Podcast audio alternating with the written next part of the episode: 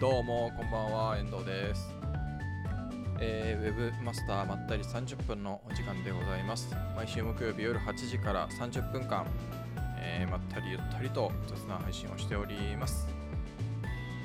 さあさあさあどうでしょうか？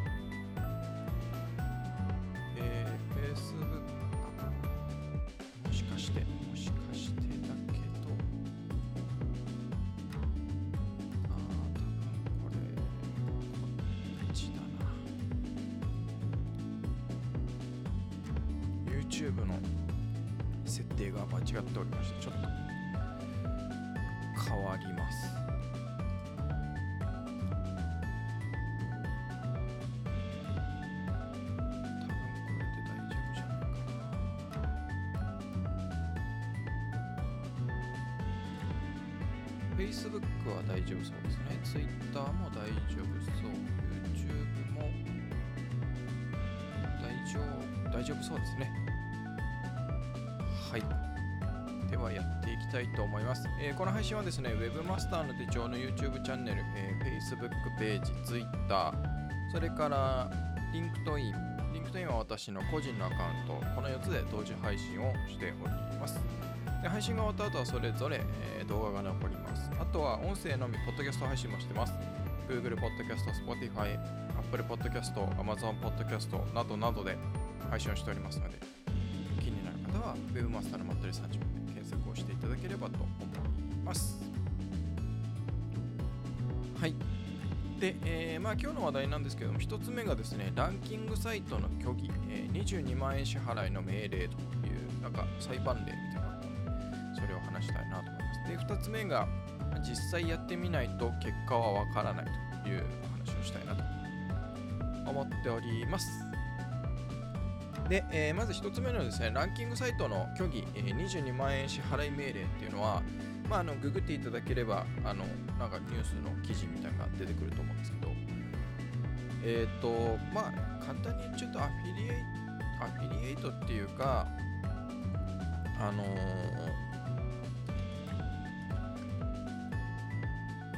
ですねウェブサイトにそのいろんな商品を比較する、まあ、サービスを比較する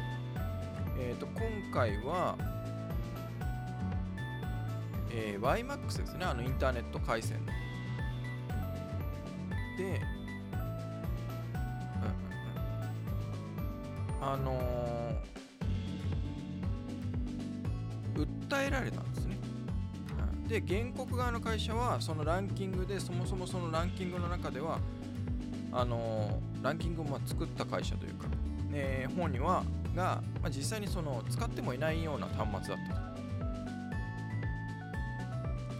と。そもそも Y マ、えー原告の会社の商品は、えーそもそも YMAX を使っていない端末だったにもかかわらず最下位として紹介されたっていうことなんで、まあ、多分その、えーそうですね YMAX を使っていない原告の商品をサイトで他社と比較したっていうことが不正競争防止法だっていうので訴えられたということのようですね。だから嘘の情報書かれちゃったんでしょうね。そのでそのランキングサイトはとしては、えー初めてでも大丈夫 YMAX 超比較っていうタイトルでそのそれぞれの、えー月額料金とかを比較をしてランキングを作ったということのようです。で、えー原告側はサイト運営者に550万円の損害賠償を求めた訴訟を起こしたと。ですね、まあ、まあ一応あの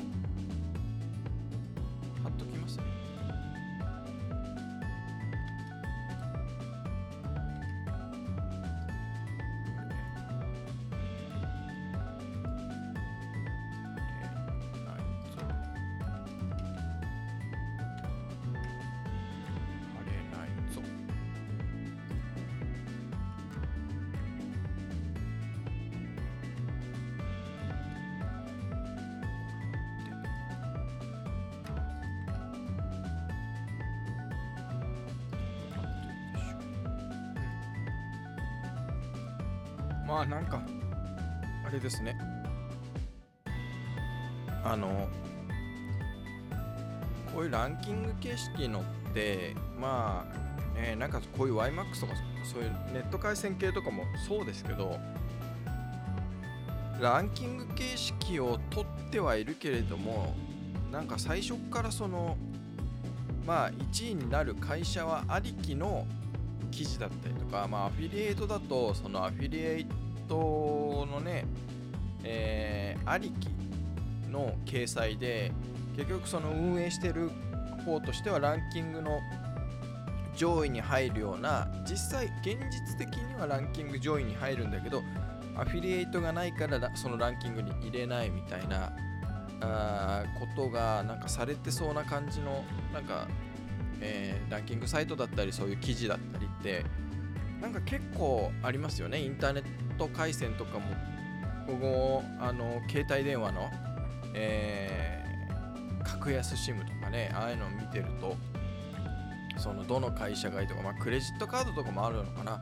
僕あんまりクレジットカードのとかはそういうの見ないんですけどそういうこうね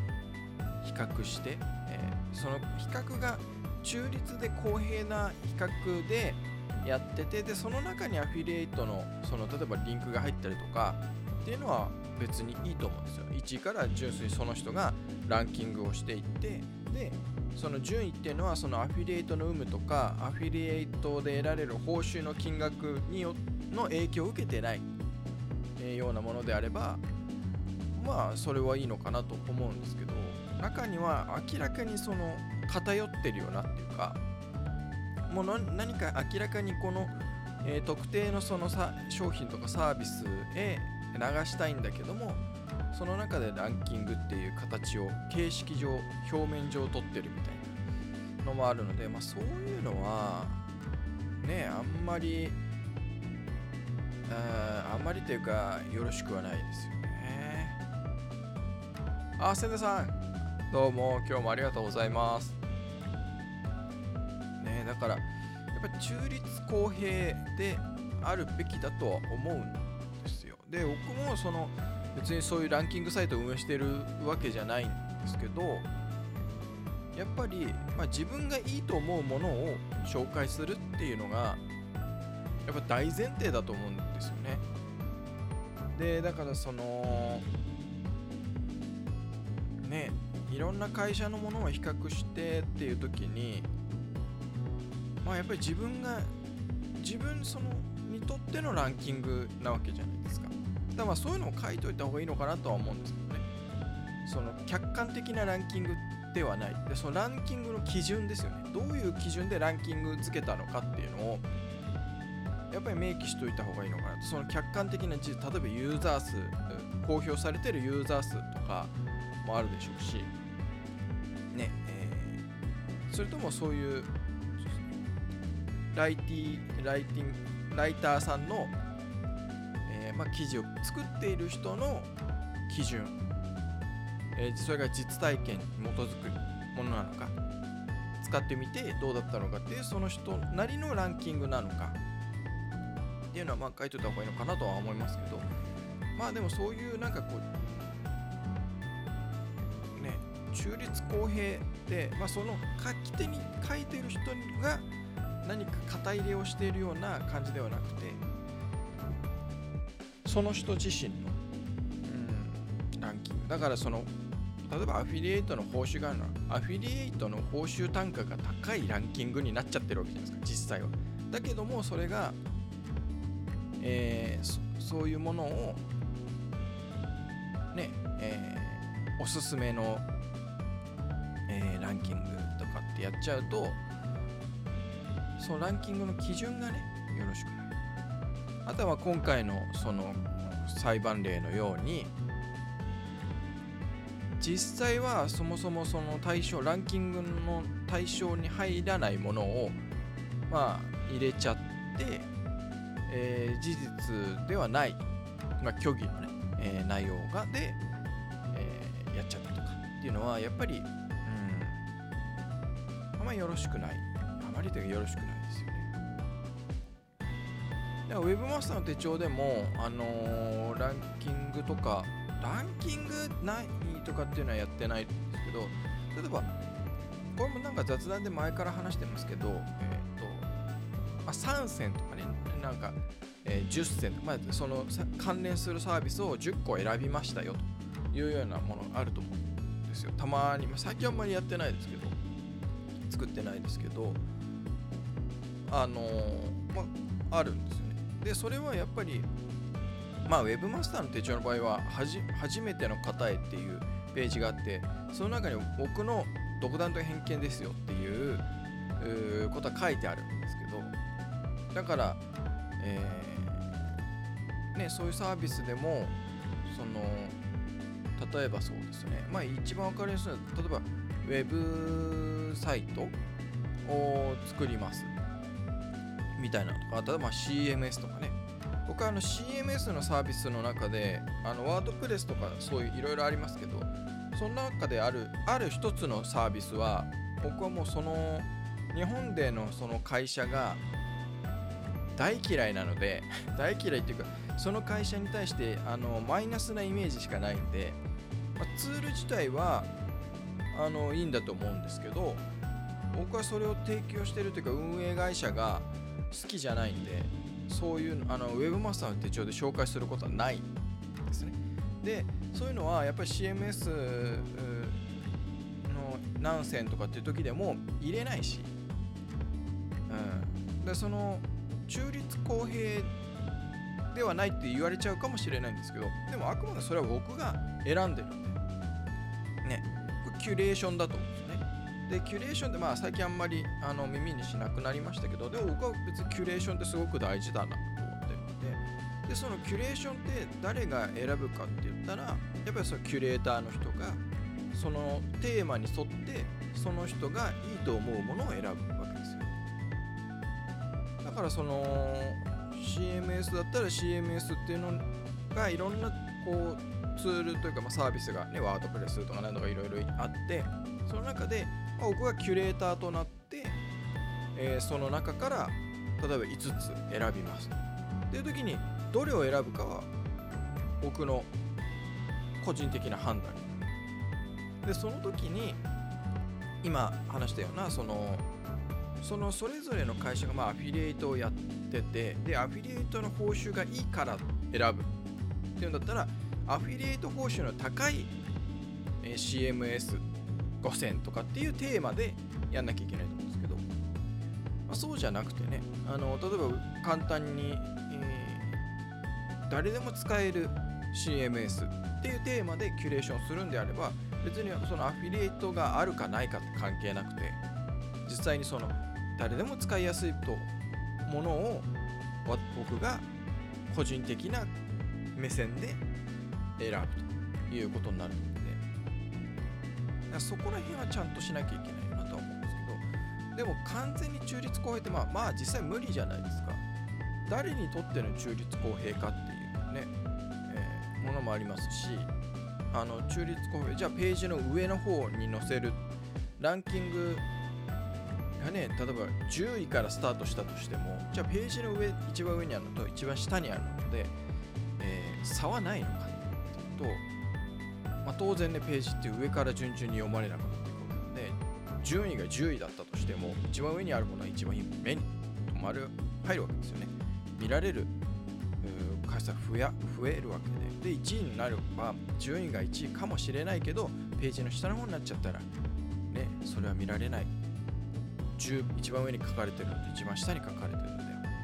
どうなんだっていう問題がある。のでそうするともう中立公平に紹介をする。まあ、ランキングは中立公平かもしれないけど見え方として中立公平じゃないと、あると思いますし世界的な中立公平なのか、ね、世界規模でや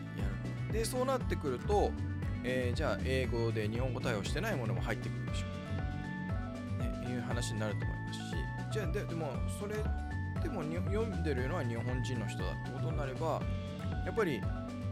えー日本語対応しているものが入ってくると思うんですね。じゃあ、その日本語対応され、はい、対応されているものを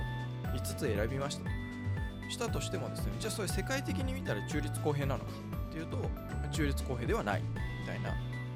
っぱり完璧な中立公平って存在はしてないと思うんですけど、でもなるべく何て言うんですかねその人がへ過度に肩入れをしない大事なんじゃないかなと思います。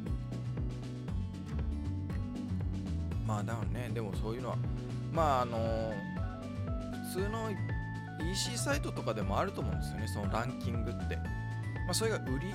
人気のランキングって、まあ、売れてる回売れてる商品数、まあ、売れてる数でのランキングなのかあるいはよく閲覧されてる数でのランキングなのか。ねえー、まあいろいろあると思まあでもそういうところであんまりねこう情報を操作してランキングを作っちゃうっていうのはあんまりまあしない方がいいのかなとは思いますで下手にそういうのやるんだったら普通にもううちの会社のおすすめトップ3とかっていう風にやっちゃった方がうん。いいんじゃないかなとは思うんですはい。えー、次の話題が実際にやってみないと結果はわからないまあこれはあるあるだと思うんですけどで、まあ、基本的には、まあ、失敗の数の方が多いと思うんですよ。うまくいかなかったっていうことの方が多くてうまくいったっていうのはどうなんでしょう、まあ、10回やって1回あるかないかなのかななんていうふうに思うんですけど、まあ、僕も過去にあのー、たくさんまあ今ねたくさん失敗してますけど例えば過去にはあれですね、えー、ちゃんとマーケティングその市場調査の会社に依頼をしてであのこれからその事業展開をするっていう時にですね、えー、調査をして、えー、ある程度こうニーズというか市場を調べて数とかね。であこれならいけそうだみたいな感じで、えー、これなら売れるだろうみたいなその事業をスタートしたっていう会社さん。でも実際やっぱり蓋を開けてみたら、えー、思ったほどうまくいかなかった。っていうようなことは、まあ、結構あるんじゃないかなあるあるなんじゃないかなと思うんですけどね実際にこうそれだけちゃんと調査会社に依頼をしてマーケット調査をしてその結果からこれはいけるって判断をしても実際にやってみたらあうまくいかないとかっていうことはああると思うんですよね。その調査でうまくいってるからあのやったら全部うまくいくってそんなわけなくてそしたらもっと何ていうんですか、えー、会社の倒産数って少ないと思うんですよ。ね、あの今今ちょっと具体的にどれぐらいなのかって数字は分かんないですけど、まあ、毎年ねあの多くの会社が潰れていっているわけでまあその潰れる理由はいろいろあると思うんですけど、始める会社よりも多分潰れる会社の方が確か多いと思いますが2021年とか2000 21年どうなってるのかちょっと僕も把握してないですけど。まあ、だからやっぱりうまくいかないことの方が多くてうまくいかないのが当たり前、なんですよね。でうまくいくのが当たり前なんじゃなくてうまくいかないのが当たり前。で、え、うまくいったら、えー、方が少ないと。うまくいくことの方が少ないっていうふうに思ってないと。でやっぱりそうやってやってみないとわからないじゃないですか。あのー、まあもうどう考えてもこれはうまくいかないよねっていうのはやんない方がいいと思うんですけど。でもうまくいくかまあ五分五分かなみたいな時だったらやっぱりやってみないと分かんないと思うんですよね。だからそのたくさんやってみていろいろ試してみないことにはうんそのやる前からこうだああだってやっぱそうやって机上の空論だと思うのでああだこうだ考えてたとしても実際やってみたら違かったってのは一瞬ザラな話なんで。ま、なんか失敗を許容するとか、まあ、そういうのとは違うのかなと思うんですけど、まあ、その、ね、失敗の仕方もあると思うんですよ。失敗理由とかね、そういうのもあると思うんですけど、まあでも実際やってみないことには、まあ、結構ね、期待してやってた、やったこと、えー、取り組んだことがうまくいかなかったっていうことは、あまあよあるあるなのかなとは思うんですよたそれを繰り返してしまうとやっぱり事業としても辛いと思いますしあの、まあ、商売としても、えー、どんどんどんどん厳しい状況になっていくのでその中でどうやってうまくいくヒットを打つか、ね、三振ずっとしててもうしょうがなくて。多分僕も野球ちょっと詳しくないんであれですけど、えー、三振になるとかアウトになる数の方が多分多いですよね。ヒットイチローさんが3割3分でしたっけ、えー、とかでもすごい成績だってことは、まあ、10回打って3回しか打ててないわけで、ね、7回はアウトになってるんですね。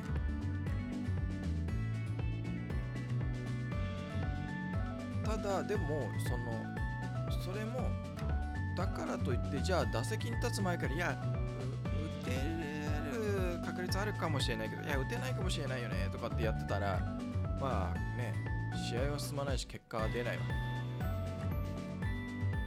まあ何してもやってみないと分かんないなっていうのが、まあ、僕の結構口癖的に今やってみないと分かんないですよ。A 社でうまくいってるからといって B 社でうまくいくかってそういうことでもないですし A 社でうまくいってないから B 社もうまくいかないかってとそういうことでもなかったです。ねだからやっぱりなんかこうタイミングとかもありますしその時の状況というかね、えー、もあると思うタイミング状況もあると思いますしその会社の背景というかね、えー、もあると思いますしいろんな要素があると思うのでうまくいく。でそれがね一つ欠けただけでうまくいかなかったりするじゃないですか。うんだからやっぱりそれはあんまりねこう失敗にこうとらわれすぎるのも良くないと思う、ちゃんとその失敗からなんでうまくいかなかったのかみたいなのをちゃんとこうね、えー、残してっていうのが、まあ、大事なんじゃないかなと思いつつ、まあ、でもやってみないことにはねっていうのはありますね、えーちょっと話は戻る。千田さんの、えー日本人はランキングが好きな人あ好きな人種なのかな？そんな感じはしますよね。ランキング。なんか日本人ってあんまりこう自分で決断する自分で決めるってまあ海外いやどうかな。日本は海外の人がそういうのがないわけじゃないんですけど日本は日本人はそれがちょっと強いのかなっていう気はしますよね。自分で決めずにこう周りの意見というかをでこうあまりこう自分の、あ、責任を取りたくないっていうとちょっと大げさかもしれないですけどうんまあ多分それこそ失敗をしたくないみたいなのが強いんでしょうね。だからみんなとまあそれはなんか同調するというかみんなに合わせるみたいなのもあるかもしれないですし。自分で判断するのを嫌がるというかね、えーそこを避ける傾向が強いのかもしれないですよだなんか僕のそのクライアントの会社さんなんかそうなんですけどあのとあるところなんかは、えー、とランキングが逆効果になることがあるんですよ。っていうのはその買い買う人たち、まあ、お客クライアントの会社さんのお客さんたち、まあ、B2C なので一般消費者の人たちがその辺に求めてるニーズで周りと被りたくないっていう周りと一緒が嫌だっていうのがニーズとしてあるんですね。なので、えー売れ筋とか、えーランキングとかっていうのが逆効果なんですよ。そっていうのはみんなと被りたくないみんなと一緒じゃなくて私だけのものが欲しいって思ってる人たちにするとランキングっていうのはみんなが買ってるものなのでそれ買いたくないっていうみんなと一緒っていうのが逆に嫌だっていう人たちもいたりして。だからそれがランキングというかそういうのがね、えー聞くところと逆効果になっちゃう。だからそこの会社のその EC とかでランキングとか人気商品とか売上ナンバーワンみたいなのやるとその商品がバサッと売れなくなるんですよ。だからそれはもうそういうことはしないっていう風にしててだからもうやるとしたらやっぱりさっきちょろっと話したような自分たちのおすすめトップ3とか。こういう時こういうのがいいですよ。こういうのがいいですよ。こういうのがいいですよ。みたいなのはまあやらやることがまあ年に1回からそれもあんまりしないんですけどやってもそれぐらいっていう感じですだからあの本当売れ筋とか人気なトップ3なんかやっちゃうとそれが売れなくなっちゃうんでやらないです。みたいなこともあるんで、まあ、そこはやっぱり自分たち、ね、お客さんに合わせていくのかなと思います人生もビジネスもトライアンドエラーですね。千田さんが。ありがとうございます本当そうだと思いますね。なかなかねでも僕自身もそうですけど人生のトライってなかなかね、まあ、ビジネスってなんかまあそれもそうなんですね。だからトライアンドエラーでなんかで言うと僕はなんかしがない個人事業主で法人なりもしてないんですけど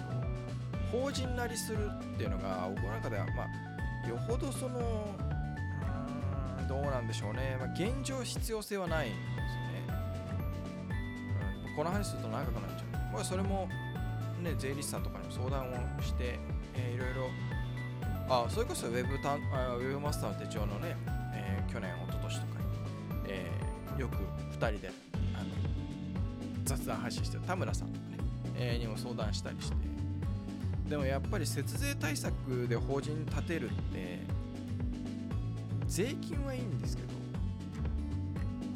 あの福利厚生というかその保険料のところとかもろもろかかるんですよねまた。だ結果税金払ってるのと結果出費は同じみたいな。結局人の一人会社にしちゃうとえっ、と法人なので、まあ、社会保険料払わなきゃいけないんですよね。で普通の一般企業に勤めてる場合だったら勤めてる従業員側であれば保険料社会保険料とかは半分会社負担になるじゃないですで半分だけその自分で、えーね、給与から転引きされていくわけですけど一人法人の場合はその肩代わりする会社も自分なので結果100なんですよ。半分にならない。でそうなってくるとうんね悩ましいところではだからそういうのも。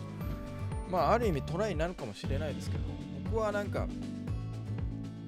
結構まあ失敗したくないっていうよりかは確実に勝てる勝負しかしたくないタイプ。まあそういう失敗したくないっていうのもそう同じなんですけど。うーん別にそこにトライする必要は今んとこないかなみたいなね思ったりして。僕自身はまあもうガンガントライして失敗する時と、まあ、失敗していい時とねは別にガンガン失敗していいと思うんですよ。これで失敗しちゃまずいよねっていう時はなかなかねやっぱりトライってするの難しかったりしますよね。まあ、まあ、そんなですね今ふと思い出したんですけどそういう、えーま、失敗について、えーなんでみんな失敗したらいいのみたいなあ失敗しろってよく言う言うじゃないですか。たくさん失敗しやすもも言ったりしてますけど失敗した方がいいよねみたいな。でなんでそういうふうに言うのかみたいなのはちょうどあの僕のね、えー個人のウェブマスター手帳とか関係なくですね個人の、えーフリーランスウェブ担当者のちょい話っていうポッドキャストをやってるんですよ。で、まあ、週に1回配信をしてるんですけど、まあそっちで今回あの話したので、まあ、もしよろしければ気になる方はですね、まあ、名前がちょこちょこ変わってます。あのポッドキャスト名が。ウェブフリーランスウェブ担当者のちょい話って今なってるんですけど前はなんか僕の名前を入れてウェブマーケター遠藤のちょい話とかねなんかそんな感じしてたけど、まあ、今年に入って週に1回なるべく配信をするようにしてまあよろしければ検索をしていただければと思います。というわけで本日えー、272回、えー雑談配信そろそろ終わりにしたいと思います、皆さん最後までご視聴いただきありがとうございました。それではまた来週。